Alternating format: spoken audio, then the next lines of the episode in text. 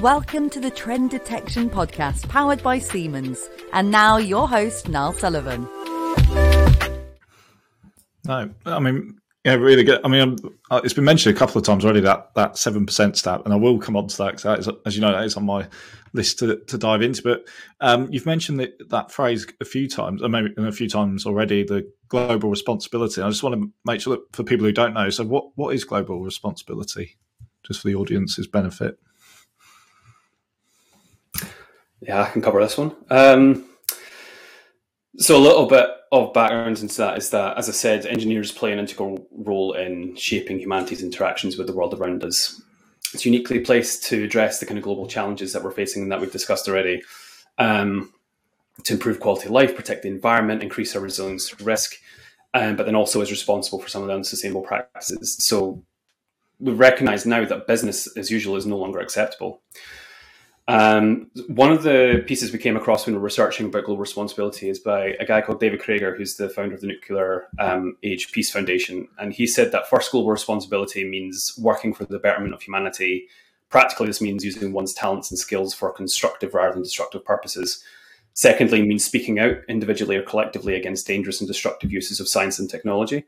And third, it means putting the welfare of humanity as a whole ahead of the considerations of any one nation. And I think today, like now more than ever, there's a greater public and sectoral attention on global responsibility and addressing societal environmental inequalities than ever before. And if we look at other um, sectors and other disciplines, like doctors have a moral duty to their patients, first and foremost, lawyers have a moral duty to justice. But what about engineers?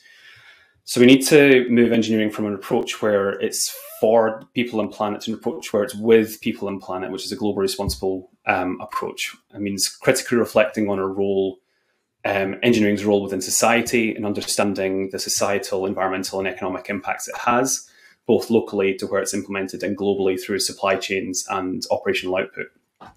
So, again, a good way of visualizing this is the donut economics model by Kate Raworth. So, it's kind of useful uh, visual to help conceptualize global responsibility where the inner ring represents a social foundation, um, which is um, defined by the Sustainable Development Goals and internationally agreed standards on ensuring that no one falls short of life's essentials. And then there's an outer ring which represents an ecological ceiling, which is defined by Johan Rockström's uh, nine planetary boundaries, um, which set out unacceptable levels of environmental degradation and potentially planet system tipping uh, systems, uh, tipping points. So taking that into that visualization into account and bringing in engineering, you can kind of start to see how engineering has an impact uh, and is critical to delivering on social foundations and also within the kind of limits of our planet. So, for example, engineering is critical to deliver housing that provides safety and security to people. Um, housing uh, uses the planet's resources, such as land, which can negatively impact biodiversity, water, and impact freshwater withdrawals and in construction materials such as concrete, which is one of the lar- world's largest carbon emitters. Um, so that visual is quite helpful in uh, understanding what global responsibility looks like. And that really sets out our vision and mission as Engineers at Borders UK, which is society needs to balance the needs of all people within the limits of our planet. So we set out um, in our strategy for 2021 to 2030 four guiding principles of global responsibility to be adopted across the engineering community and to embed how engineering is um, taught and practiced. So the four principles are to be responsible, which is to meet the needs of all people within the limits of our planet. To be purposeful, which is to shape the outcomes. To be equitable and ethical throughout engineering and the life cycle of any product. To be inclusive, to ensure that diverse viewpoints and knowledges are included and respected in engineering processes and outcomes. And then finally, to be regenerative, to maximize the ability of all living systems to achieve and maintain a healthier state and naturally co-evolve. So that's what we set out um, within our kind of mission and vision of what global responsibility looks like. And and often, I mean, I think I've mostly heard that term. So I guess it's a lot. You know, the big Fortune Global 500, whatever companies have it as you know top line in in all of their sort of annual reports. But what what I wonder is how can that filter down through you know, because that's starting at the very top all the way through an organization. And again, it's a very open question and not an easy one to answer. But um, have you seen that in your from your both your experiences? I think um, one thing about the idea of globally responsible engineering is that it speaks to individuals as professionals. It's like I did not come become an engineer to make money. Like I became an, an engineer in order to be useful to society. And today, being useful to society also means really considering like our environmental impact and how we can actually help restore the impact that we've had in the past um, and how we can work to really meet the needs of all people, whatever age, wherever they live, whatever um, you know their needs are, etc., etc. So it's that really celebrating of the rich diversity of people um, and seeing that reflected because I, I don't just want to build skyscrapers for very, very wealthy people or um, you know you know super super super fast cars for like you know a tiny tiny population to to use you know when 40% of people don't have access to hand washing at home. You know it just it's just this um, disconnect for me. So i think I think in terms of how does global responsibility like translate into the profession, it's really important to speak to people about this, like as you know, this is what we mean by integrity. You know, people are aware of the challenges of our age, and they really are some of the greatest challenges we've ever faced, and they're super complex. So, engineering, I think, is a really great way of making the impossible possible you know, there's a lot of people that are thinking, gosh, these challenges are almost too much for us. How could we ever collaborate on this scale to address them? But actually, engineering in the past have been the answer to those seemingly impossible situations before. You know, how could you clear up cholera in London in the 1900s? Or how could you make it not be as smoky and like have that fog, you know? Like, and suddenly you, like, engineering was part of the solution that helped clear that and helped reduce cholera. So it's, that must have felt like, oh my gosh, that that we thought was impossible and managed to respond to it. And I think nowadays, like this is the space, this is the magic of engineering is to be able to do things that are amazing for people. You know, I remember you know, when GPS was invented or even wireless headphones, those things feel magical. And actually, see if you can improve someone's quality of life or if you can improve somebody's ability to engage within society by having like accessible transport for everybody's needs. Or you can make sure that people and, and, you know, future generations see the actions being taken today to really respond to what we know about the planet and the need to restore it you know, I think that's that's amazing. I think that's very hopeful, but it's all based on like action and actually like the role of the engineer. So I think it's about speaking to why did you become an engineer? Most people's reasons are broader than I'm here because I love concrete. I've not met a civil engineer yet who's told me that's why they became a civil engineer. Um, and I'm sure the same is in manufacturing and in digital and in other professions. Like it's normally not a like singular narrow focus. So discussing that breadth of like the reasoning why they became an engineer or they became a professional working in engineering or their story to get to this point. And then linking global responsibility as, you know, part of that story. You know, what does it mean to be useful to society? What does it mean to make sure people can live a good life in different parts of the world? You know, what is what does that mean? Um, and I think that's that's the piece that we need to kind of crack is translating sustainable development goals into somebody doing something on a day-to-day basis because you know no one person is going to deliver on global goals um, but there is you know almost or if not 8 billion people on the planet like especially in engineering this this minority of the population has such a responsibility to others um, so I, I think that's how we translate it. Is we have human stories about it, a bit a bit like safety. You know, I don't I don't respond to safety because someone tells me that there's a certain regulation that I'm meant mm. to do. Mm.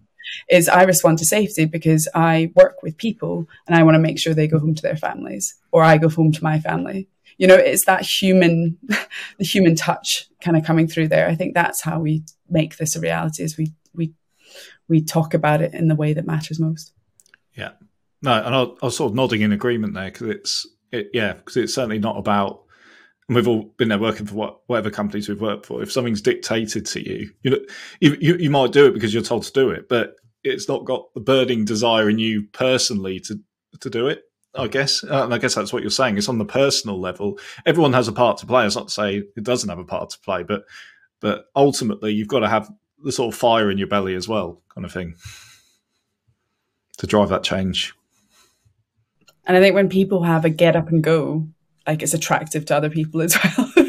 Yeah. you know, there's this, you know, it's quite a fun thing to be part of. Like I I love working with the people within the Engineers Without Borders network or people that are interested in global responsibility because, you know, their their their energy and, and what they're trying to do and their skill sets sometimes are like hey, that's pretty fantastic. Like imagine imagine that was the norm. Um, so it's pretty inspiring, I think, to get involved as well. Yeah, and like say, people spark off other people, I guess. And if we're talking, bring bring it talk back to the, the, pandemic, and you know, us all well, where we are now are all sort of separate. Um, but yeah, it just shows how important bringing people together is. And actually, I mean, do you?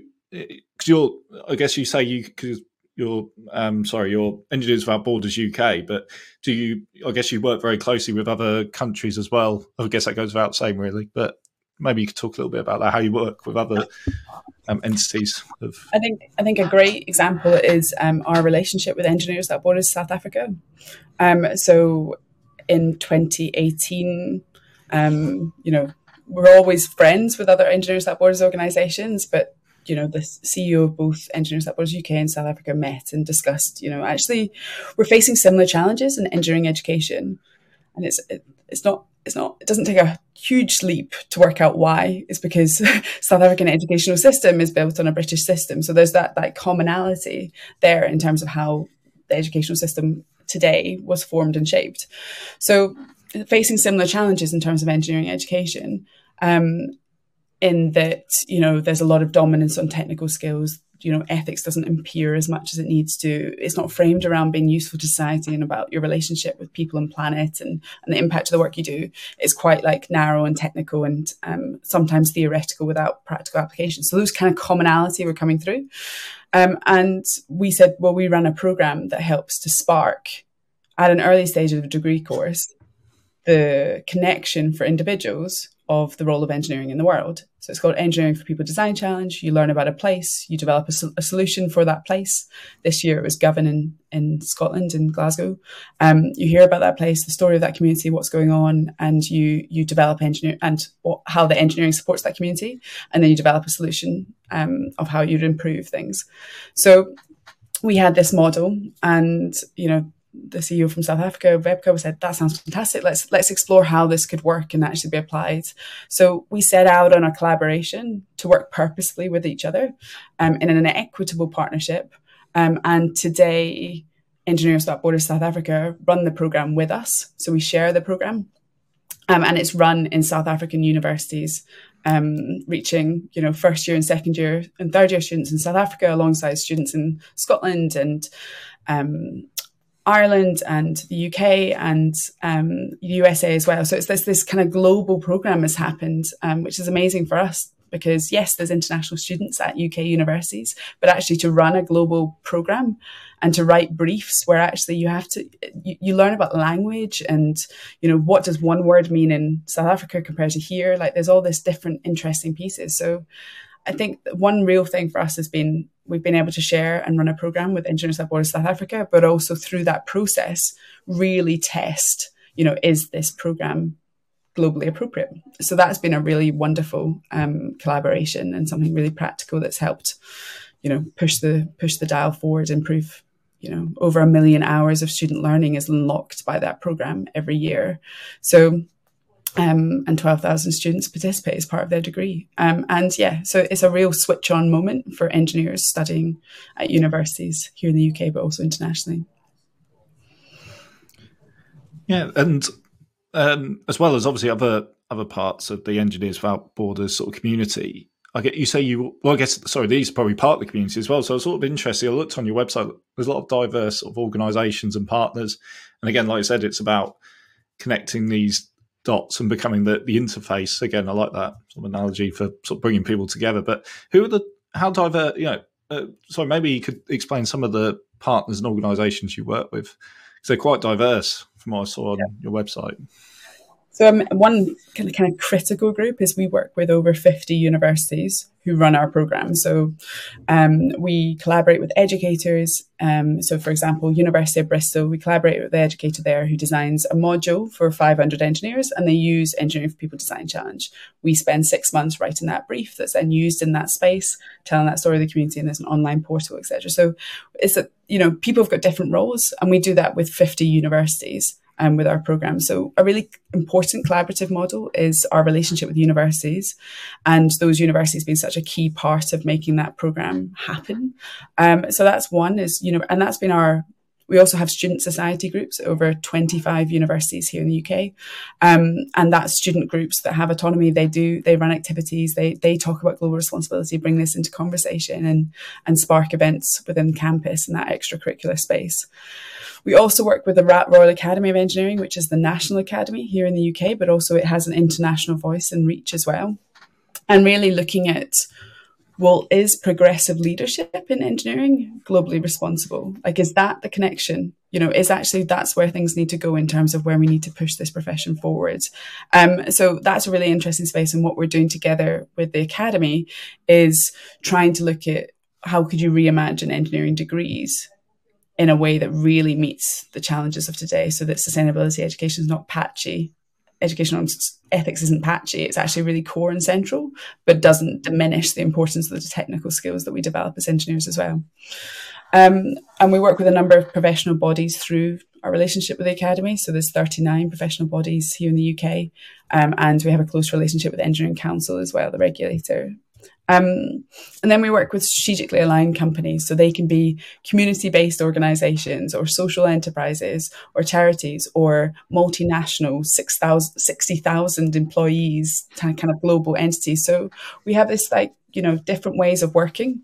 Um, sometimes it works, sometimes it doesn't, um, as any relationship happens. Um, but most of the time it works really well. And we've, we we, we invest in having like strategic relationships with, you know, not everybody, but like a few organizations in order to who believe in our cause and we believe in working together and we put the effort into building those relationships so they're not transactional they really are strategic and and we're aligned. So we're thrilled to be working with the likes of jacobs or spirax sarco.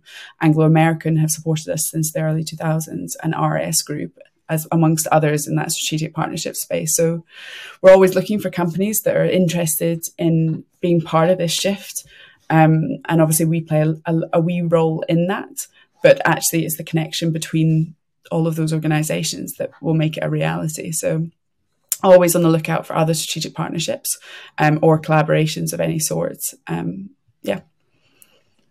I guess from my perspective as well, uh, are there any sort of technology vendors who are, or yeah, technology co- companies who are interested in or getting involved in your sort of movement as well?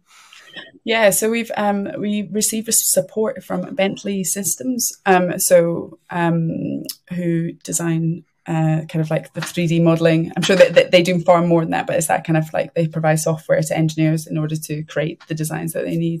Um, so really thrilled to be working with Bentley, um, and they support us and other engineers like borders organizations, and they see the connection between actually digital products and the services and software that they have like let's put it for good use. Like it's got to be part of this shift and this change. So there's an interesting strategic alignment there.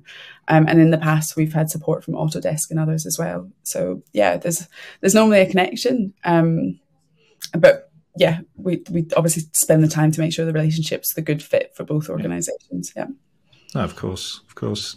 And, and and as a general point how how important is technology to your movement and to achieve those sort of sustainability goals and global responsibility goals of organisations. How can technology assist? You know, predictive maintenance maybe being one, but there's plenty of others as well that play an important role.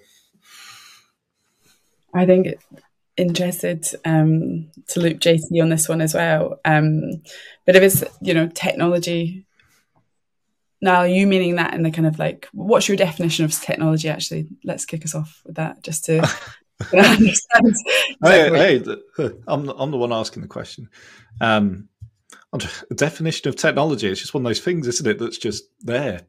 that's you know. It's um, it's the so I guess it's the digital element, isn't it? Digital, yeah. um, digital side that's helping to automate and to improve our lives, I guess, in in digital ways. But that's a rubbish definition, so I might edit that out. But and the reason I ask is because people have different definitions of technology. Ah, yeah. Some view it as like you know way back the hammers that were invented, or you know. Um, pipes in the ground being a technology, you know. so I just yeah, like to, check to see what angle people have, um, are coming at. So So, what- yeah, yeah, so what, so yes, what I would say, yeah. So maybe I should have rephrased digital technology.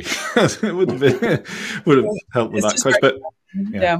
But, yeah, Um, but you're right. That's my my mindset. Technology is automatically digital, but that's an interesting perspective. Because, like I said, digital is wasn't a thing in the 1900s. You said your grand, grand, great granddads. Um, yeah. So sorry. Anyway, sorry. Continue. No, for sure. And but but that's like that's often how you know definitions are used in different ways as they grow in meaning and, and depending on your perspective you see it in different ways. Um so digital technology obviously like digital has such a huge role in terms of making engineering more efficient giving us visibility of such complexity in beautiful ways you know whether it's building information management, whether it's 3D models, whether it's understanding our supply chains, whether it's connecting with people around the world in amazing ways, like digital technologies or GPS, being able to find stuff very easily, like these interfaces and how they can actually be translated to day to day use is amazing. So I think um, what is the role of technology um, in helping organizations to achieve social and environmental justice is it's really it's really key. But technology any technology is like a it's like a pit bull. You can train train a pit bull to be a really sweet puppy um uh, or or dog um but you can also train a pit bull to be an attack animal. Um so you know you can train technology to um do to impact other people you know whether it's policing algorithms whether it's facial recognition software that doesn't actually pick up certain people but only some, whether it's um, looking at drones and their use in warfare, whether it's looking, you know, there's this, I think, responsible technology can really help organizations shift. But I do think the same thing applies to technology as to engineering is we need to make sure that we're stewarding that technology to work for the best of people because drones can have an amazing use. They can they can be really responsible and help you know medical devices get to places much faster and save lives. At the same time they can be used in warfare and cause huge destruction. So i think it's about you know how do we how do we steward these the evolution of these technologies um, so that we really do focus on maximizing their role to achieve social environmental justice. Um, yeah I think it's really interesting as well. Like the this this comes back to what we said earlier about the kind of language and narrative and like the shared understanding of what technology and engineering um, means and looks like. So, because I think with the um, technology, like being that steward to driven to shape technology to the benefit of all, like it does demonstrate an ability to navigate kind of complex relationships and inherent tensions to make sure that the technology is shaped for a sus- sustainable and equitable result. And then coming back to what you're saying about how the role of technology being used in enabling that and preparing people to deliver on sustainable and equitable results. Um, I'm going to do a bit a bit of a loop. Sorry, excuse me. I'll do a bit of a loop, but I'm coming back to it. So one of the things we do with the Engineering People Design Challenge um, is it's delivered through a problem-based pedagogy. So it's essentially we take we work with a community partner to capture a story and a portrait of place that we can then deliver um, this context to the first, second year, or third year uh, undergraduate students in a safe space, so they can trial ideas, they can trial um, different solutions, different concepts um, within a kind of safe environment without their iterations or solutions or 12,000 students coming in one context to, to to trial an engineering engineering idea that wouldn't be very responsible for us if we were to facilitate 12,000 students coming into Govan to then trial their ideas. So that it's very much engineering people design brief that we put together um, brings this context to students in a safe space so that they have the the agency and the space to fail and the space to try new things and the space to be creative. Um, so that's one way we do in terms of like bringing technology to to sh- to show that context to students. And this year, what we're doing for next uh, for the next year's um, Engineering People Design Challenge is bringing an interactive, so the students can kind of walk through that um, walk through that context uh, without actually having to be within the community themselves.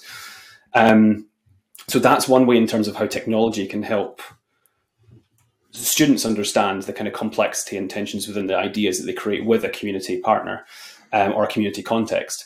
And then the Engineering People Design Challenge is also a national competition. So we hosted in June um, our grand finals for the UK context. So we had um, over 30 student teams come together to kind of pitch their ideas.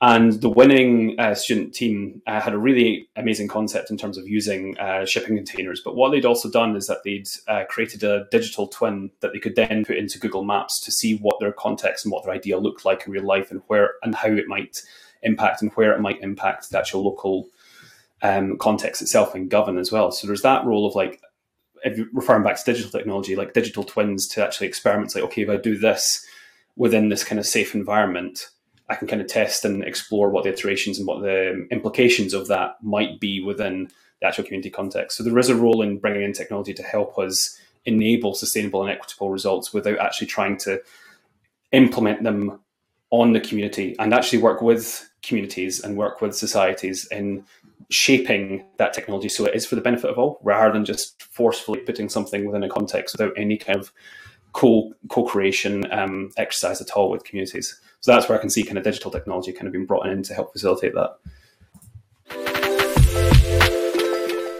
Please like and subscribe on all major podcast channels and find out more about Senseye predictive maintenance at siemens.com.